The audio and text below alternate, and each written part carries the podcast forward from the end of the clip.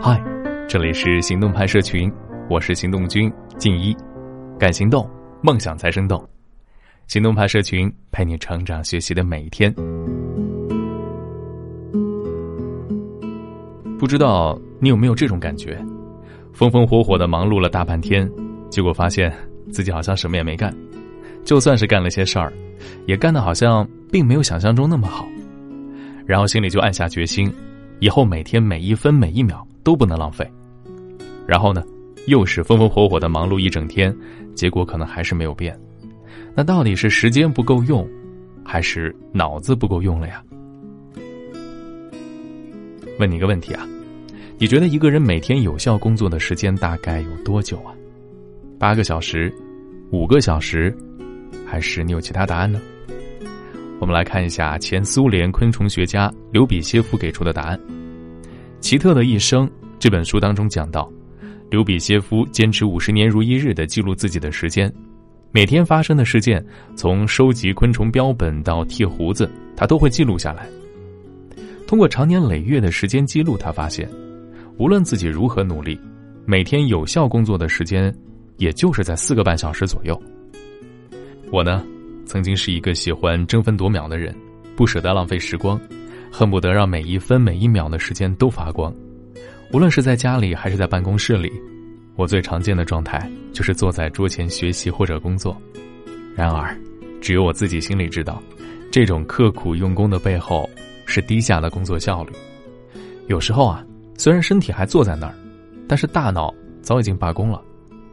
这种分秒必争的做法，恐怕没有帮助多做多少事，反而搞得自己身心俱疲不少。于是呢，我就开始思考，有没有一种科学的方法，可以在大幅提高工作效率的同时，又不必分秒必争，不必把自己搞得这么累呢？后来呢，我就读到了。每天最重要的两个小时这本书，觉得非常受用。这本书所强调的理念，和精力管理这本书当中所强调的精力而非时间，是最高效表现的基础。这一理念是非常的相似。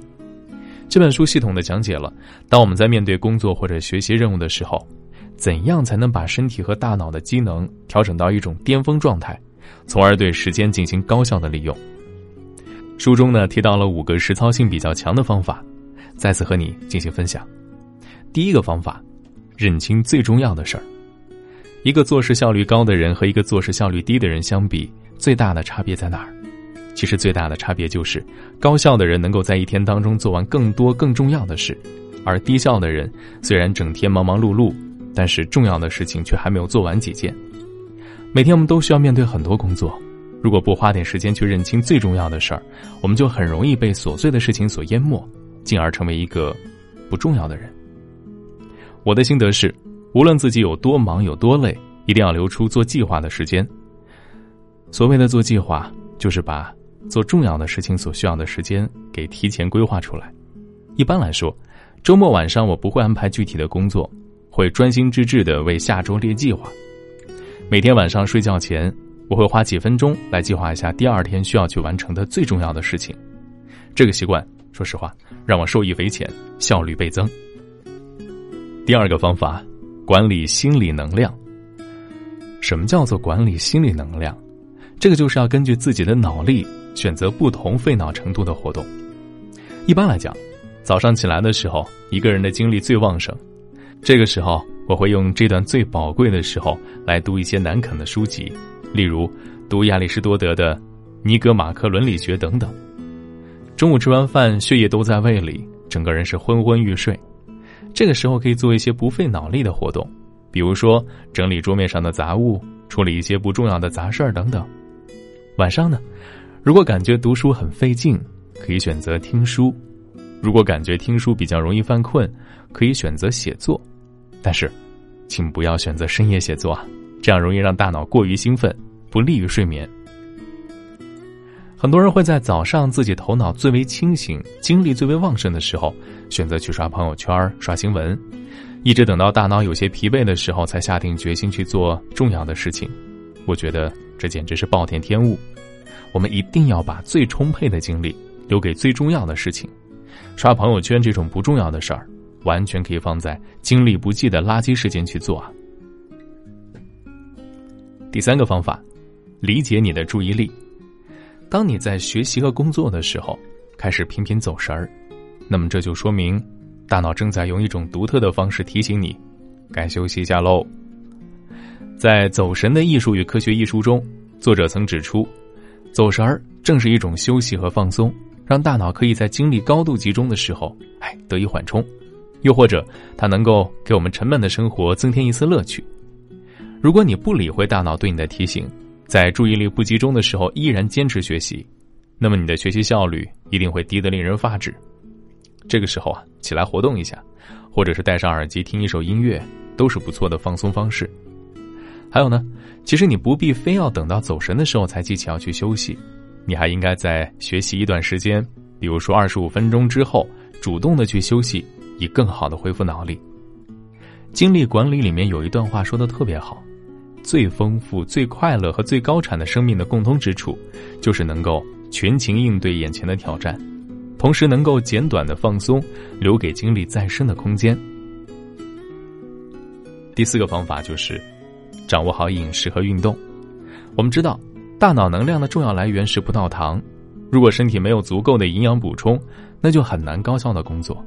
所以，如果想要时刻保持高效的状态，就要经常备一些零食。坚果、葵花籽儿、水果等都是不错的选择。另外，及时补充水分很重要。喝水的好处太多了，不仅可以美容养颜和排毒，还可以避免让你久坐，因为水喝多了，你就要起来上厕所嘛。让大脑高效工作的另外一条秘诀就是运动了。成堆的脑科学数据早已证实，与久坐不动的人相比，那些经常运动的人会有更高的做事效率。很多人因为害怕装备比较麻烦。